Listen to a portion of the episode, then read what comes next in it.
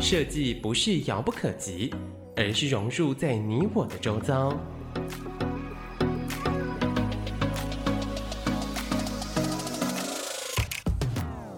设计台湾，带您认识当代最具代表性的设计。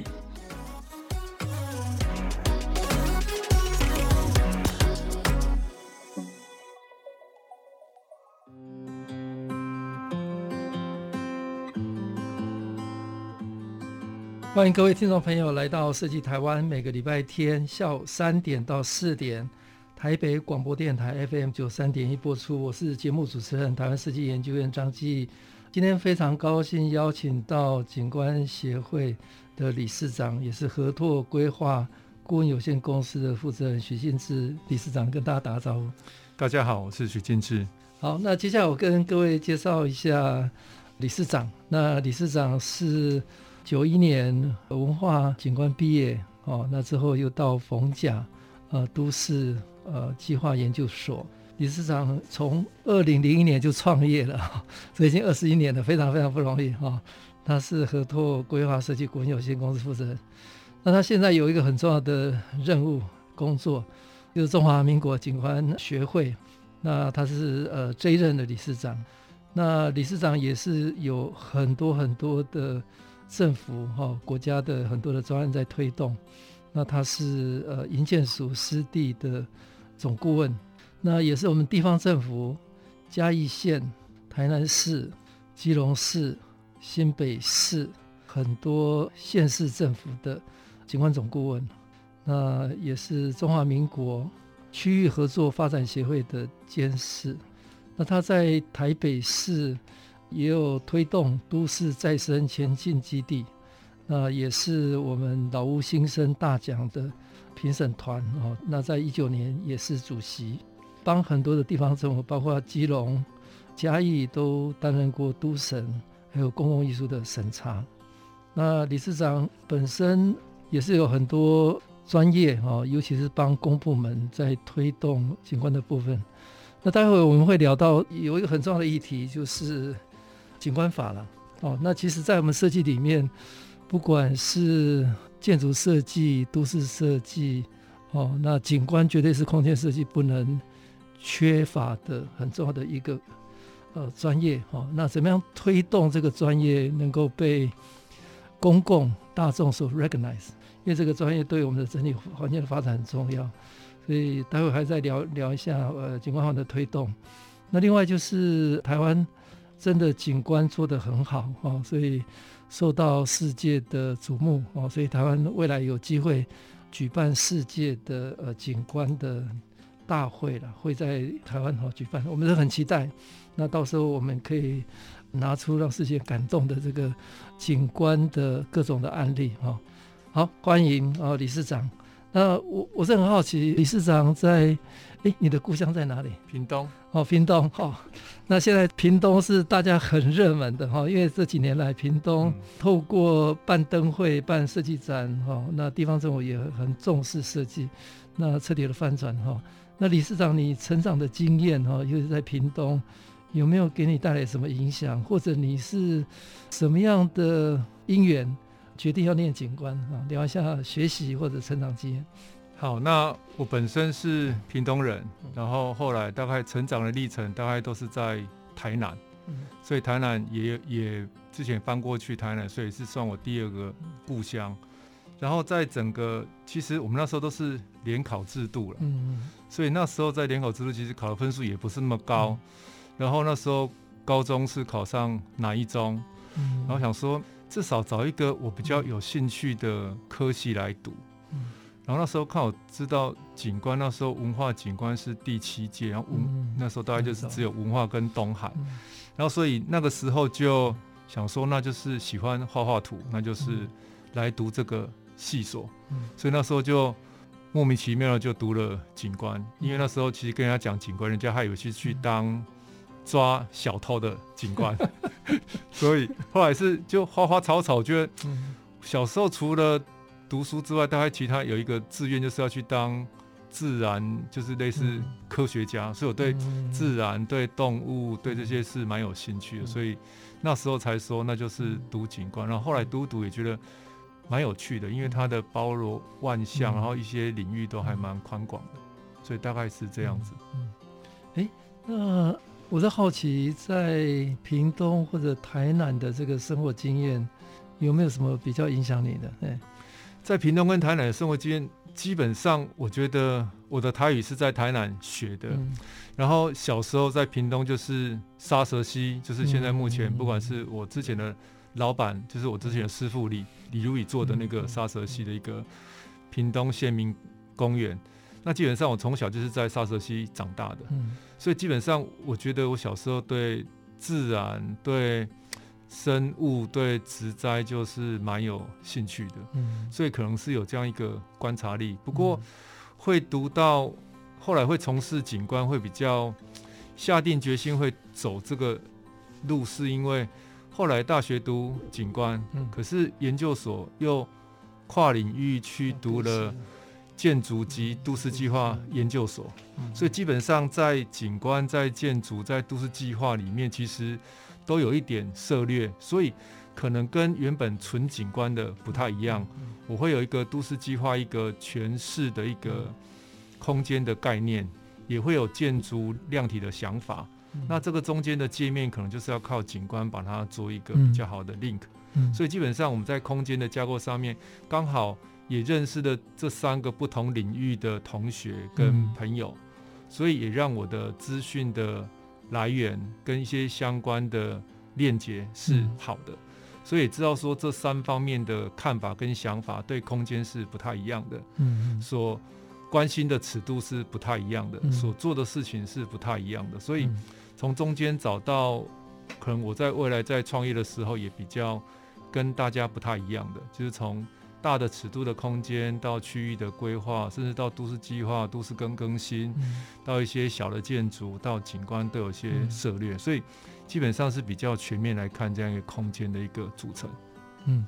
诶、欸，如果现在回回来看，就是在大学念景观，研究所念都市哦，那其实它跟建筑的关系，或者甚至是土木的关系，哈、哦。应该也息息相关哈。那你你呃，李长怎么看？就是这个空间的面向，我们小从整个城市哈，那到建筑景观到室内哦，你你觉得是不是有有一个什么样的相互的脉络啊，或者呃相对应的关系？如果在大学设计学院，如果有各种科系了哈，那那那景观的这个。重要性或者他扮演的角色应该是怎么样呢？欸，基本上我们可能我举例是在我们研一的时候，我们要做设计课的实实习。嗯，因为我们的研究所是刚提到，就是有景观背景的人，有都市计划的人，有建筑的人，还有其他领域的人，所以那时候在分派工作的时候就非常非常的清楚。都市计划很会写报告书，可是他们的图画的不好。然后对一些相关值或是相关美这件事情，嗯、他们其实是不是那么在乎？嗯、他们只在乎数字，量化只在乎量化。对。然后第二个是在建筑部分，他只注重在 site 里面。嗯、我跟你开基地，你可以把它房房子盖得很好。嗯、可是基地跟旁边的关系，嗯、他也不想知道，他也不愿意知道，他只想把自己的这栋建筑盖好。嗯、然后景观就是，当把报告书写好之后，嗯、整个一个量化都算完之后，嗯、建筑盖完之后，我们就把。剩下的一个空空间把它处理好，嗯、所以其实，在之前就是有这三方的一个拉扯啦。嗯、那其实我觉得景观跟有点像类似现在的都市设计师一样，嗯、就是他把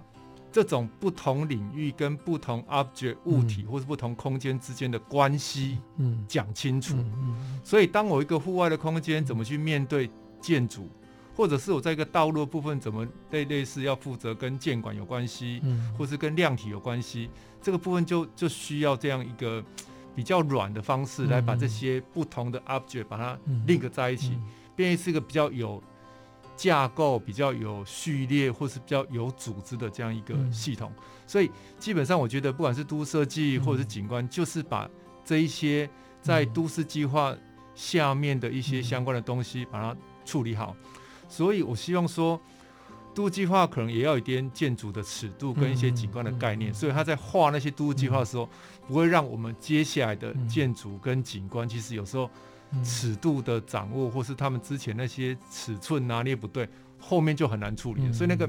整个城市的长的那个样态就会变得不太一样。所以我觉得这三个不同的领域真的是要好好的沟通跟协调，才可以让我们的整体的城市的生活的空间变得不太一样。嗯。诶，理事长讲的非常好哈，因为在传统上，台湾是有都市计划的相关的科系，但是没有都市设计，没有，应该是还没有了哈。那那就是说，在传统的都市计划的这个工具里面，是量化使用土地的分区，所以它是一个比较二度的思考哦。那那不过那土木也是啦，土木是就是要解决工程这个比较直接的问题。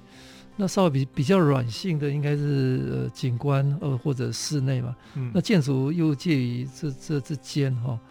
呃，所以一个国家进步慢慢的发展，应该是这些比较软的，需要协调的，比较没有办法量化定义的，这个应该应该还是蛮重要。所以当时候景观系只有两个科系，啊，现在台湾已经有。有有十五个，有十五个景观系嘛？是。那我我所知道是早期景观有很大部分是从比较传统的这个园艺哈，那植物方面开始慢慢分支。那理事长看法呢？这这大概二十几年来的这个呃景观专业教育方面的发展。现在目前景观的一个教育发发展，大概从我那时候的老师，大概刚刚。院长所提的大概就是有分两支，一个就是从园艺过来的老师，嗯、另外一个是从建筑过来的老师比较多，嗯、所以我们在整个空间的训练或在整个一个环境跟生态的学习，大概就是用这两个方式去做一些处理的。然后慢慢的、慢慢的，其实台湾现在目前也找出来我们自己属于台湾景观的一个风格出来，因为刚刚提到了。我从七十六年读大学，包括第一代的七十年开始，现在已经大概四十年了。所以比较早的第一批被训练出来的专业，也慢慢有自己对台湾本土在地化这样的想法跟看法。所以他操纵的操作的技法，或者在从事做一些事情，就会跟原本美国、欧洲、日本那种国外的一些大尺度或是大开发那种想法不太一样。所以。我们现在慢慢的也在整个教育上面，也把所谓台湾比较强的跟社区的营造的观念跟概念，把它加到这里面来。所以人跟自由度这件事情，我觉得是在台湾景观跟其他全世界不太一样的地方。嗯，好，谢谢理事长，最后点出了呃台湾的整个景观的发展，发展出比较独特的人跟自由度。那尤其在社区的这个互动的方面，哈，台湾是做的特别好。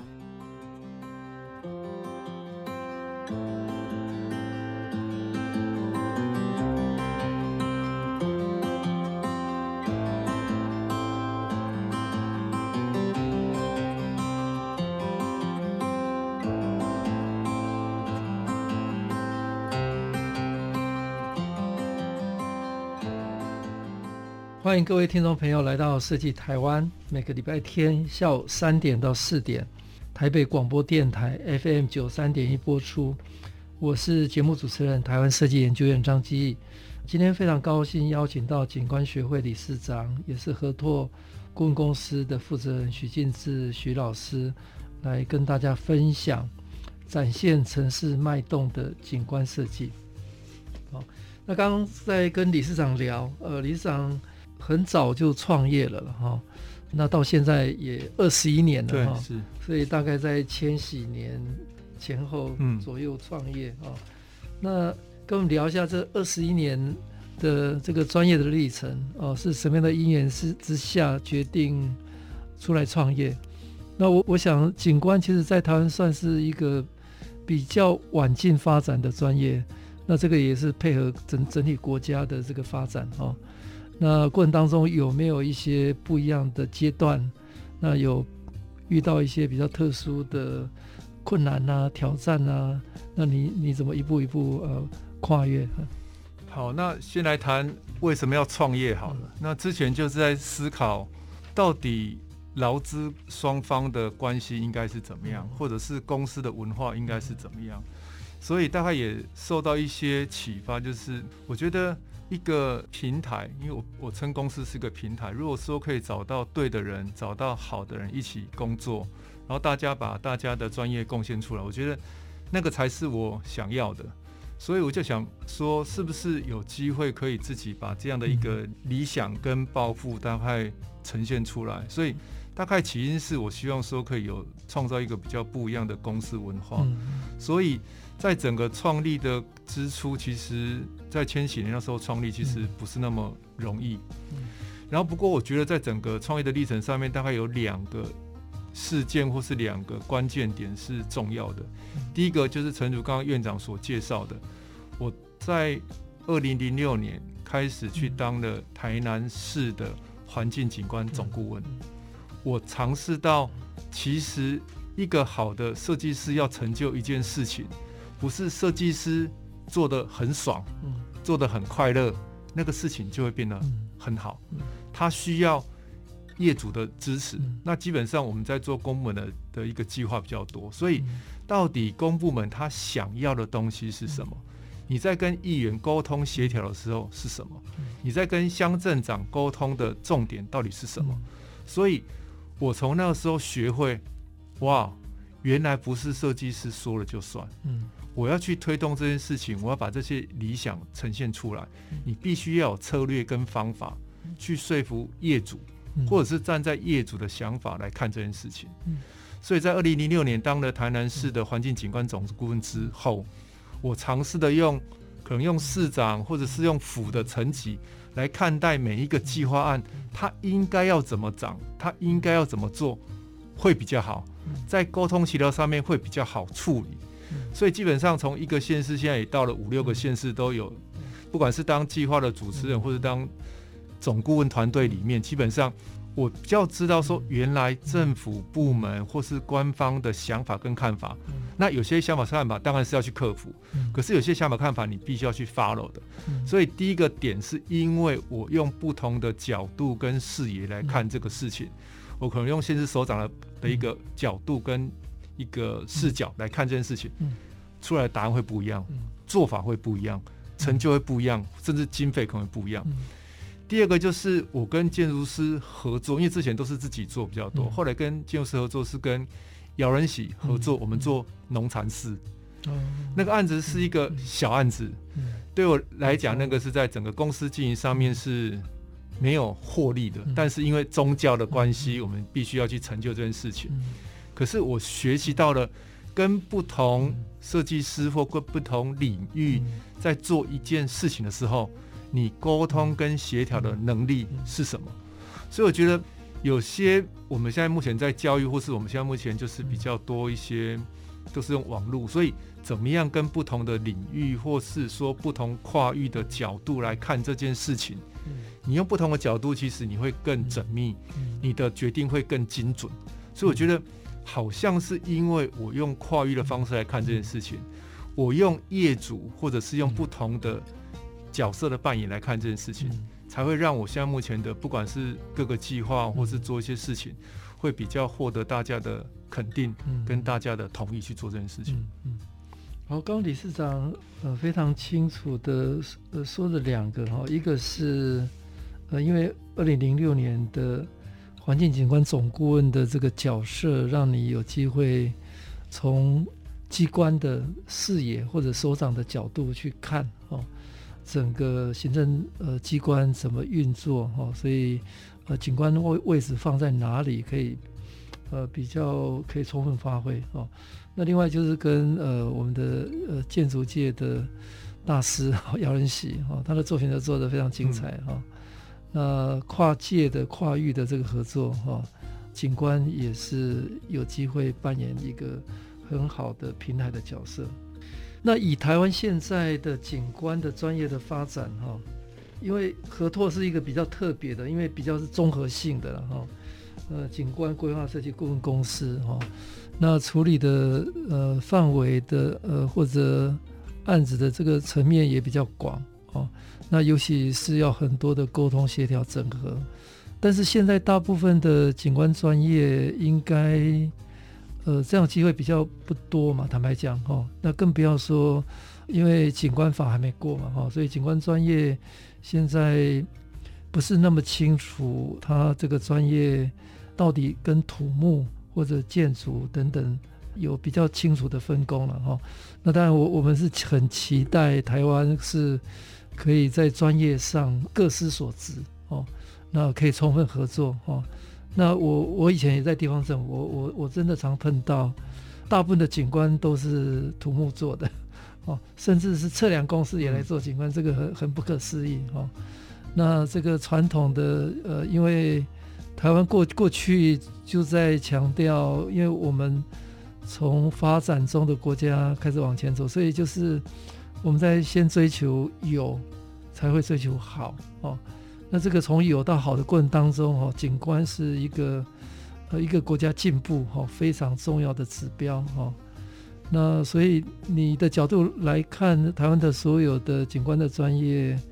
呃，未来会有什么机会哦？会有什么机会？是要用什么样的角度？因为可能建设公司可能也也是一大类了哈，房地产也是一大类哈。那或者我们鼓励更多的公部门哈，就就不。不应该只是盖硬体，它的周遭的环境可能对都市或者民众的使用应该更有感哦。那呃，像您所说的公部门很重要，所以台湾也有第一位呃薛警官担任地方首长，就林务昌市长是哦，所以他可以把他的对对一个城市的想象呃彻底落实哦，所以。你觉得对警官的这个专业，呃，你现在再回来看，呃，未来台湾应该是不是还有一些什么机会？在二零一四年上一次推警官法，然后功败垂成，到现在已经七年了。嗯，所以我们大概这两年因为当了理事长，所以现在我们在推，我们现在不是推原本的景观法。因为原本的景观法会涉及到一些职业权，跟一些相关技师或相关的一些问题，所以基本上有其他不同的领域有一些相关的不同的声音出来。那所以我现在目前这一两年主要就在提提倡一个，是我们现在目前把它转化变成是警官基本法。我们对景观它的重要性跟我们生活的价值到底是什么？一个国家、一个城市进步的指标，我觉得景观是其中之一。嗯，所以我们希望说，把这个价值是在不同的专业上面，刚刚讲要跨域，嗯，是不是在建筑、在土木、在水利，或者在水保，或者是交通、都市计划，他们也觉得景观是重要的。所以，我们先把原本的职业的权责先把它拿掉，先就整个。环境、生态、自然景观的重要性，我想这个是每个专业都觉得这个是重要的。如果大家都觉得这个是重要的，那基本上景观基本法就可以去确认我们国家未来针对环境、景观、生态这样的一个共同的价值观、共同的观念，可以去不管是去 follow 或者是去支持这样的一个共同的想法。那基本上现在目前就是跟营建署的署长，还有跟几个立法委员，我们现在目前在从事这样的部分，我们就希望把原本的景观、原本的景观法转换成一个景观基本法，它的价值跟它跟我们的生活是息息相关的，不是着重在讲职业权或相关的一些比较属于比较专业的这个方面，是让这个价值观现在大家都有。有了之后，我们再来谈接下来下一步要怎么做。所以，我们现在目前就先把这样的一个专业的一个想法看吧。因为不管是公部门、私部门，其实如果说有这样一个景观的价值在，那接下来他们在有景观基本法的时候，每个县市政府之前院长也在台东过嘛，那基本上要去推动景观自治条例。有景观基本法就比较好推，你要是没有的话，其实很难推啦。议员那边大家都有声音，然后包括刚刚提到的林佑昌市长，也是我们文化景观毕业的，他是非常非常优秀，而且非常非常有想法的。他也要推景观自治条例，但是已经在议会已经三年都没办法通过。那看今年有没有机会让它可以通过？因为我们有一些空间，有一些环境美学跟景观的事情，真的必须要有一套大家的价值观，让环境变好，让好这件事情、美这件事情是大家的一个价价值观。我觉得。从价值观来出发，才不会有刚刚提到的一些职业权的一些相关的一些不同的看法跟想法。先把这些声音先消弭掉，先放到一边。大家把一些大家的最大公约数先提出来，所以我希望今年我们可以把这样一个景观基本法的版本提出来。那明年有机会在立法院可以送到立法院，所以有一些我们的学会的版本，也有我们的行政院的版本，分别送到立法院去。我们看可不可以往前面去做一个推动的一个这样的一个事宜。景观有法源真的是还蛮重要的了哈，但呃，二零一四年呃也的确很可惜了，因为。呃，那时候有这样的想法，但是碰到的障碍应该就是工作权的这个分工，呃的沟通的这个障碍了哈。那如果把这个撇除，我们树立大家共同的价值，因为大家都不会否认台湾未来的环境、生态、自然跟景观的确是重要的。那如如何透过一个基本法来？确定大家的共同价值啊，那未来的分工，在这个大伞之下，呃，不管是地方政府也好，只要这个依据可以订定景观自治条例哈。那我刚好有机会是呃民国一百年回到台东，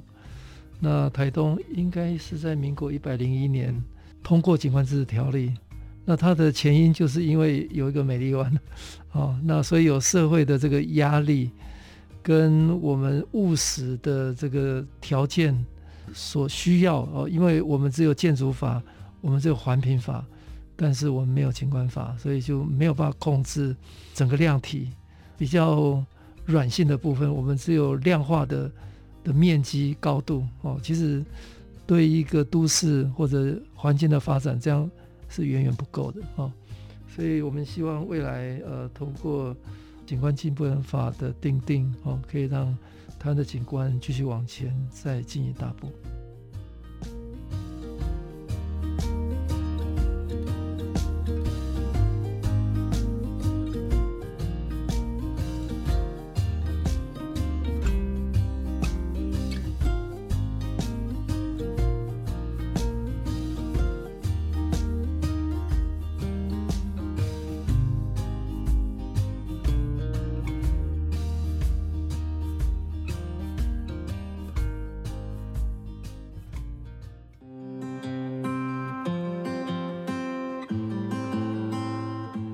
欢迎各位听众朋友来到设计台湾，每个礼拜天下午三点到四点，台北广播电台 FM 九三点一播出。我是节目主持人，台湾设计研究院张基。今天非常高兴邀请到合拓规划顾问公司负责人，也是中华民国景观学会的理事长徐金士徐老师，哈，啊，来跟大家聊展现城市脉络的景观设计。那刚刚谈理事长已经创业二十一年了哈，那我想过程当中呃应该执行过呃很多很特别的优秀的作品，那其中有现在正在进行的，那或者大家会期待的，大概有一些案子可以跟大家分，应该可以跟大家分享，像国父纪念馆哈那么重要是王大閎，我们呃建筑界很重要的前辈。呃的一个作品哦，他从一九七二年完工启用到现在，已经半个世纪哦。那这个工程呃，怎么样恢复原始王大閎的设计图哦，重现呃林荫大道与应池。现在目前这个部分，好像理事长呃合作呃团队在负责嘛哈、跟大家聊一下。其实，在国父纪念馆。那时候去争取这个计划案，大概已经是四年多前的事情了。嗯，然后我们再看这样一个国父纪念馆外部空间的一个调整，或者是要去做一些处理。我们大概有几个想法，第一个是王大閎建筑师，我们的前辈在盖这一个国父纪念馆，他到底的初心到底是什么？嗯，所以我们就查了一些相关的资料，也去跟王大閎的一个呃儿子，也是建筑师，我们去跟他对对话，也把之前的一些图跟模型拿出来，发现它是有一个印尺的，而且前面是林荫大道。嗯，那当然时空背景不一样，跟五十年前跟现在是不太一样，所以我们想说五十年后我们再回来看的时候，到底这个空间应该会成为什么样的一个样样态？我们的出发点是这样子，所以第一个我们来检视现在的空间，因此看不到，嗯，因为国管的维管，他怕发生问题或者需要国赔，所以他把原本的水池旁边再种了一排的灌木。灌木旁边再围栏杆，所以它基本上的高度大概是一米二到一米五。除了像我这种一百九的看得到之外，其实你只要低于一百七，加上视角关系，你是看不到水水池的。这件事情是非常吊诡的一件事情。第二件事情，原本的整个空间可能因为时空背景不太一样，所以原本的林荫大道双排林荫大道，它现在是变成是一个花坛式的花圃啊，因为它是中山公园，所以。公园处他们在做这样的部分，它可以依照四季不同的变化，可以种一种一些花，让那样的一个所谓他们的美学这件事情，用花草去布置这件事情，他们觉得可能是很容易、很直接，然后很 fancy，色彩是很多的，很 colorful。可是就我们来看，其实国父纪念馆它不应该是这样的调性跟属性。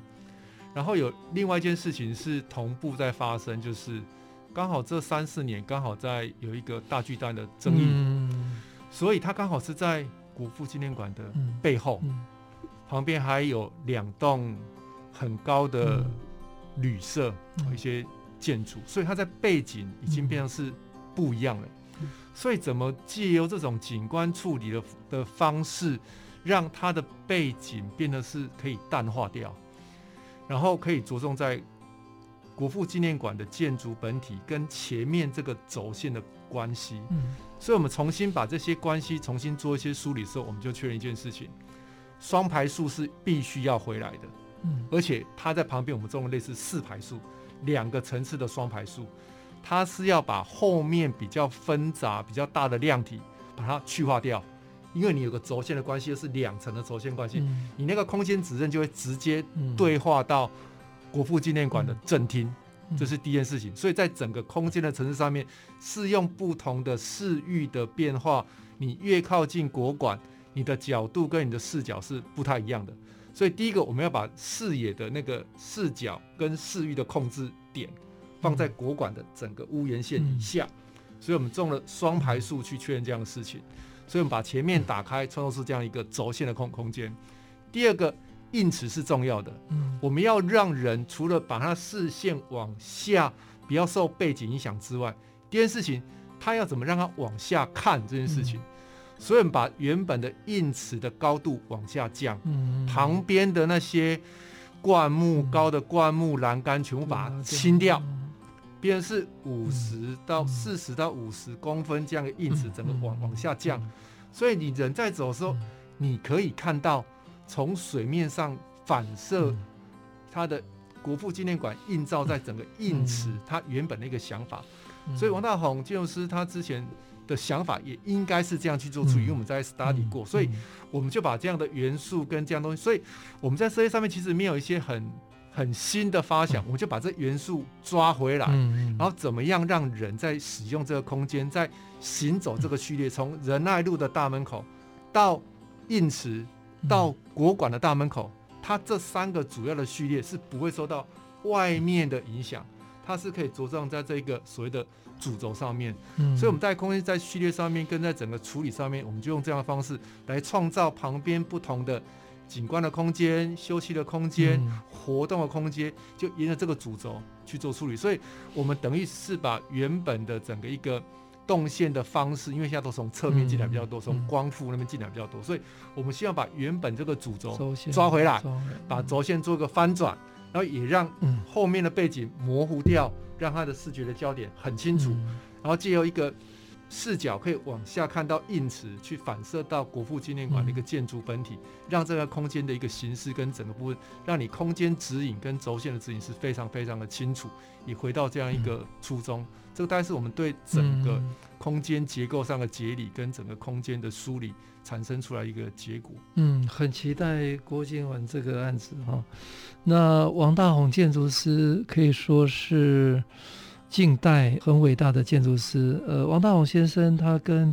贝米先生是同班同学，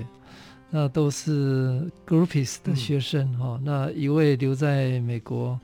呃，创造了很多的经典啊、哦。那一位回到台湾，也留下很多的公共案子的典范了。那可能就是使用管理，我们调了他的设计哦。那我我心目中开始有一个画面。我们如果想象像美国的 Washington D.C.，它有一个 Lincoln Center，Lincoln Center 那个轴线前面也不是什么建筑，就是一个薄薄的水池，可以把环境、林肯中心跟那个方尖碑倒在上面。它所传递的是一个场所的精神，所以景观的重要不见得是盖一个什么大的硬体，而是把。场所会令人永恒的这个感动调整出来。那未来大巨蛋反正已已经一定会存在。那大巨蛋下面，呃，我知道应该有捷运，有一个很宽的通廊嘛，哈。是。所以也许这样的一个新的动线的调整，加上前面的这个硬词的回复王大红的本身的概念，可以让我们重新看到，呃，不管是旧的。国纪念馆跟新的大巨蛋跟呃远端的台北的这个山的轴线，可以重新建立一个比较大尺度的、比较隽永的永恒的关系了哈。所以这个就是呃，我想景观对一个都市很重要的呃地方哈。那那理事长也跟很多城市有做了很多的规划互动嘛哈。所以你的观点，现在台湾的这个城市发展里面，有没有一些比较特别的哈？我比方说，我们应该都很熟的新竹市啊，那市长林智坚一上任，就是林胜峰老师，呃，就是我们的监委以前当过政委员，就给他建议，一个城市要有比较远的这个规划，所以那时候应该委托合拓哈。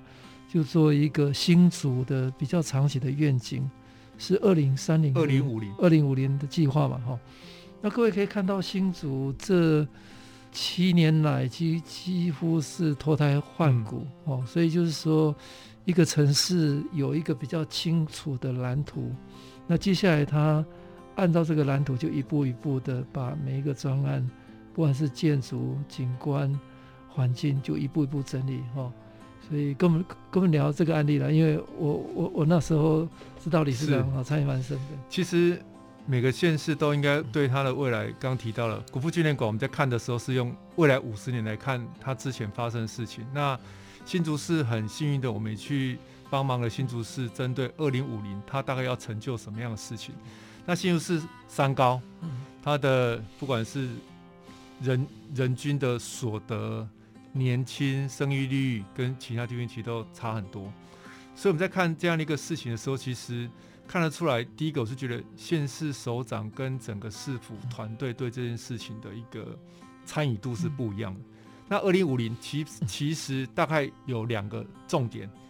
最重要的重点是让市府团队不同局处之间有一个共同的愿景跟共同操作的一个手册。所以我们那时候也跟院长一样，就分成五个不同的组，不管是核心城城市啊、友善城市啊、田园城市啊，用不同的方式来论述这个城市应该长得什么样子。那也让他们里面的各局处室的首长、跟科长、跟重要的一些相关的承办，知道市长想要怎么样，或者整个市应该往什么方向走。所以第一个是。当你市政府团队的每个成员都有这样的一个共同的价值观跟共识，其实跟刚基本法、景观基本法是一样的，大家都比较清楚之后，路要往哪里走的时候，其实就很好沟通协调了。我们在做计划就很怕承办单位或是局处室搞不清楚状况是什么，所以基本上把这个搞清楚之后，第二个，因为有这样的一个比较好的愿景式的规划，也跟县市政府跟首长达成一定的默契跟认同，所以把它转换成白皮书。所以白皮书之后就必须要去做这个，不管局处首长或者局处的重大的建设，都要依照这个方式，百分之八十都是方式去做处理。所以第一个。他清楚怎么样去争取经费，嗯，第二个在时序上面如何去搭配，嗯、第三个跟不同局处或中央部会如何去做协商，嗯、所以变成是刚刚讲，他就是一个操作手册，他、嗯、有方法去做这样一个事、嗯、事情，所以我觉得在新竹市也看到这样的一个整个转换，真的是脱胎换骨不一样，嗯、所以我们那时候在笑笑称新竹市办设计展。是把这五六年来的成果、嗯、空间改善的成果，嗯、不管是软体、硬体的，配合设计展，它当做一个触媒，嗯、让大家知道。嗯、有些甚至办设计展，只是在宣示说，我开始要做这件事情。嗯、所以准备好跟没有准备好，我觉得现在目前的的差异是这样子。嗯、那基本上这样的一个观念，由县市首长去治理城市，达到改变的效果，其实。这一次证明起来是有选票的，嗯，所以如果我们把这样一个城市治理、这样美学的事情结合这样的一个运动，或者结合未来，他真的是可以有一些选票出来的时候，我觉得那个的价值观跟整个想法看法就会不太一样，大家就会着重在，诶，如果我的城市可以变得更好，更能变得更漂亮，让大家生活得更愉悦，那些事情不只是。大家舒服而已，他还是可以让他的政治生命是可以延续。我觉得这事情也是非常重要的一点。好，谢谢理事长，呃，跟我们分享了呃新竹二零五零的计划，让一个首长对城市的想象可以具体规划哦落地哦。那利用两任的时间里面，呃，让城市翻转。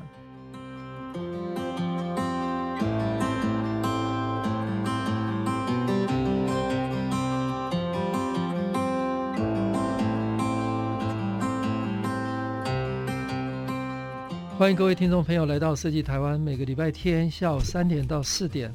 台北广播电台 FM 九三点一播出。我是节目主持人台湾设计研究院张基义。今天非常高兴邀请到合拓规划顾问有限公司负责人，也是中华民国景观学会的理事长徐进志徐老师来跟大家聊展现城市脉动的景观设计。好，那最后一段我们来谈谈未来哈。我知道在不久的将来，二零二四啊，台湾有机会举办呃全球景观最重要的事情，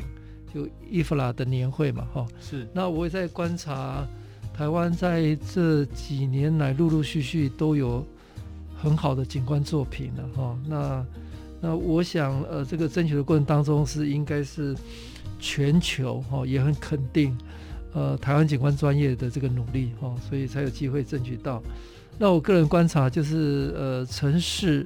总是要办各类的这种国际的大会或者盛会，呃，一方面凝聚这个专业，第二第二方面来让城市进一步的升级。哦，我比方说，二零一一年台北市举办过世界设计大会的，那那一年就是平面设计协会，呃，工业设计组织或者室内设计组织的。国际团体都同时在台北举办哦，所以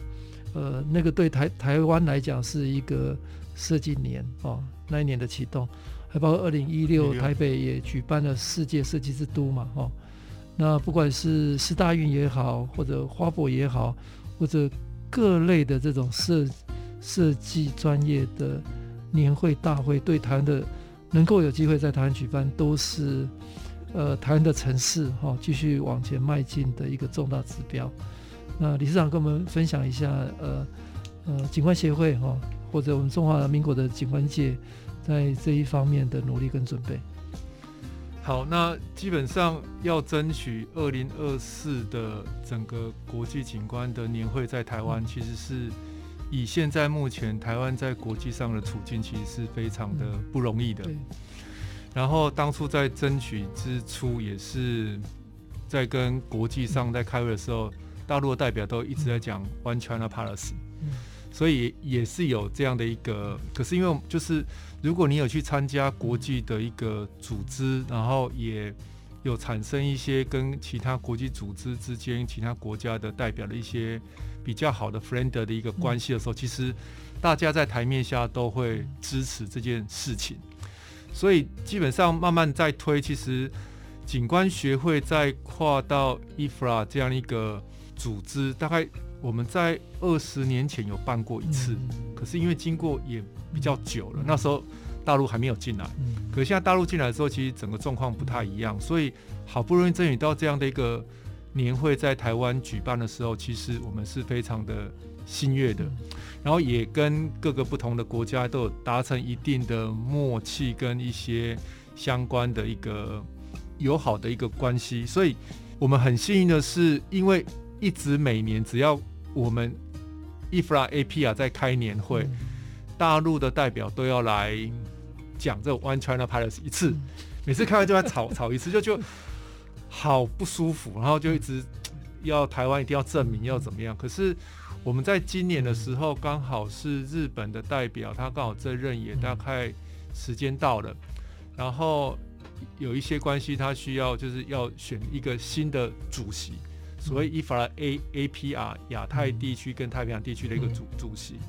所以那时候我们就推选我们之前的理事长郭琼莹郭老师来担任这样的一个来选这样一个主主席。然后因为之前的关系还算不错，所以刚好八月一号他就是顺利当选，而且已经上任，成为现在 IFRA APR 的主席。所以我们现在目前我们可以确确定。二零二四这个国际年会一定会在台湾主办，不会因为大陆的阻碍，一些关系不会举办，这是我们比较怕的。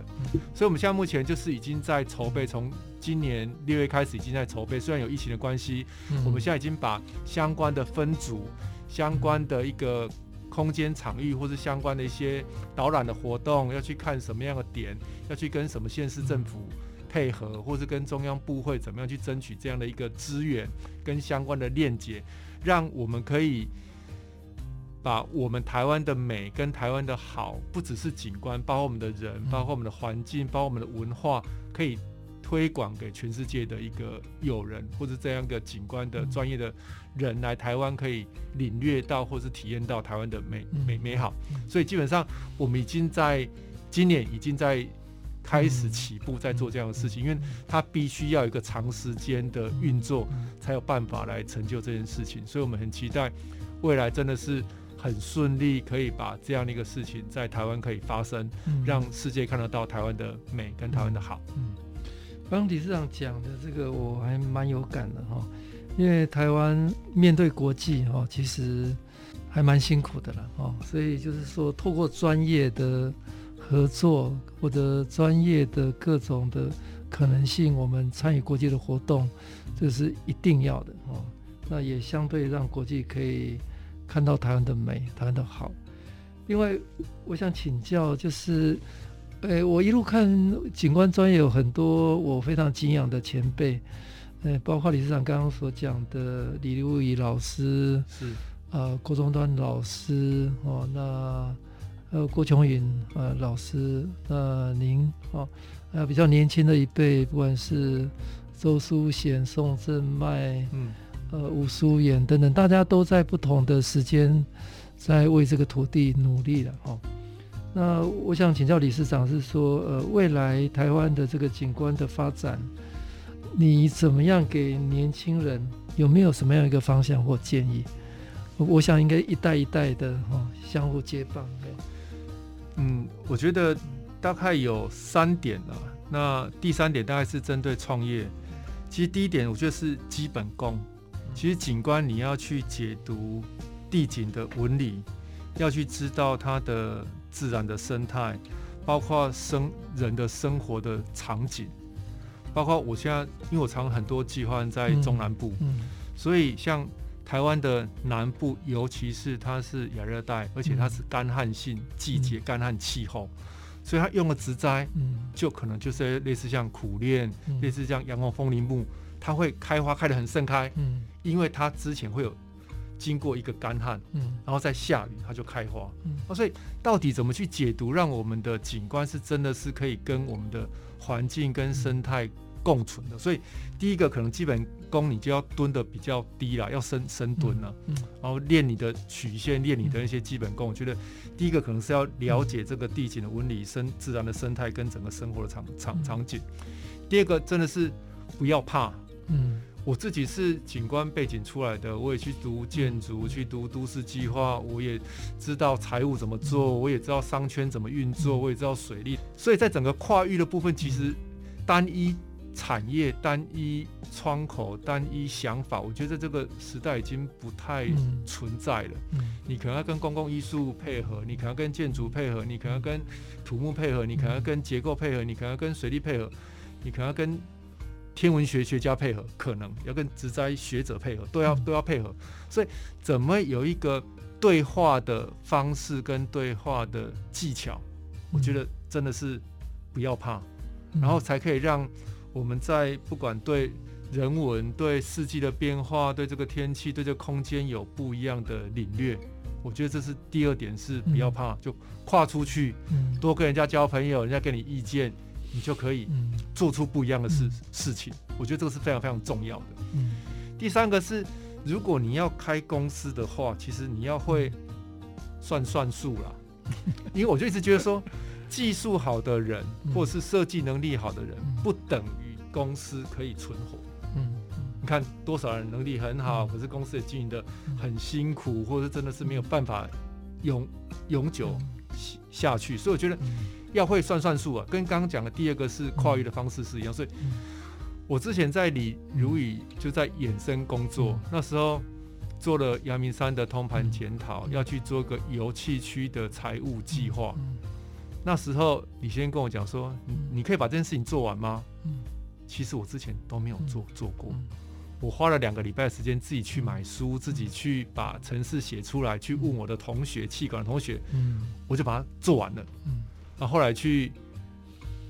阳明山去审查的时候也通过了，嗯，自自筹率啊什么什么什么都都算过了，所以我觉得 举这例子说，我觉得不要怕，而且你真的是要会算算算数，因为公司的经营管理它是另外一个学问，不是你图画的漂亮、画的好、设计做得好，公司就一定可以存活。所以这件事情就刚刚讲了，要深蹲，要把基本功练好，要不要怕？你一些相关的领域、相关的专业都要去做一些处理。第三个是要会算算数，嗯、要会管理，嗯、这个部分财报你把你的公司处理好，嗯、让它可以变得是比较永续的，然后员工在里面工作的时候也会比较舒服，然后大家的理念也会比较一致，把整个企业文化建立建立出来。刚刚提到了，不管是一口的宋正迈，或像周书贤，他们都各有各的专专长，所以只要把你的文化、把你的专长特色呈现出来，我觉得那个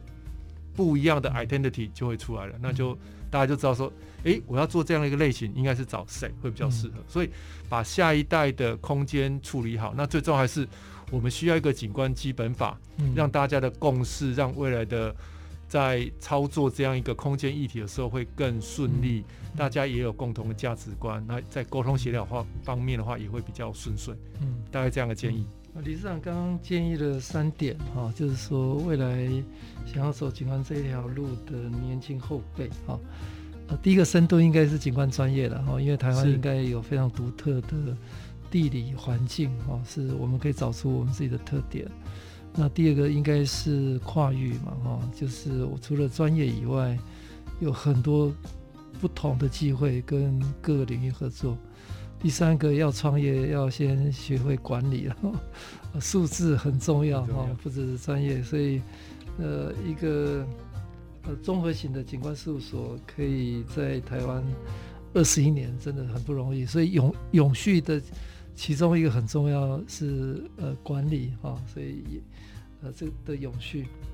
那最后我我想请教，因为理事长跟各城市都有很多的互动嘛哈、哦，那甚至我觉得像我在看荷兰哈，像 West A，嗯，他们也也做桥梁设计，哎，那是说他的那个专业的合作分工，其实都都已经模糊掉了哈，所以。呃，甚至荷兰的每一寸国土其实都经过规划了，所以最后我想请教你，台湾景观呃未来还有什么样的一个机会？我觉得在台湾景观，我觉得就是应该是在蓝绿基盘上面去做一个思考啦。嗯，所以包括水环境，嗯，包括绿地的系统，我觉得要去做一个健全。嗯，那现在因为又中央又归在不同的部会区块，所以这有一点尴尬。可是它毕竟还是要落到县市政政府，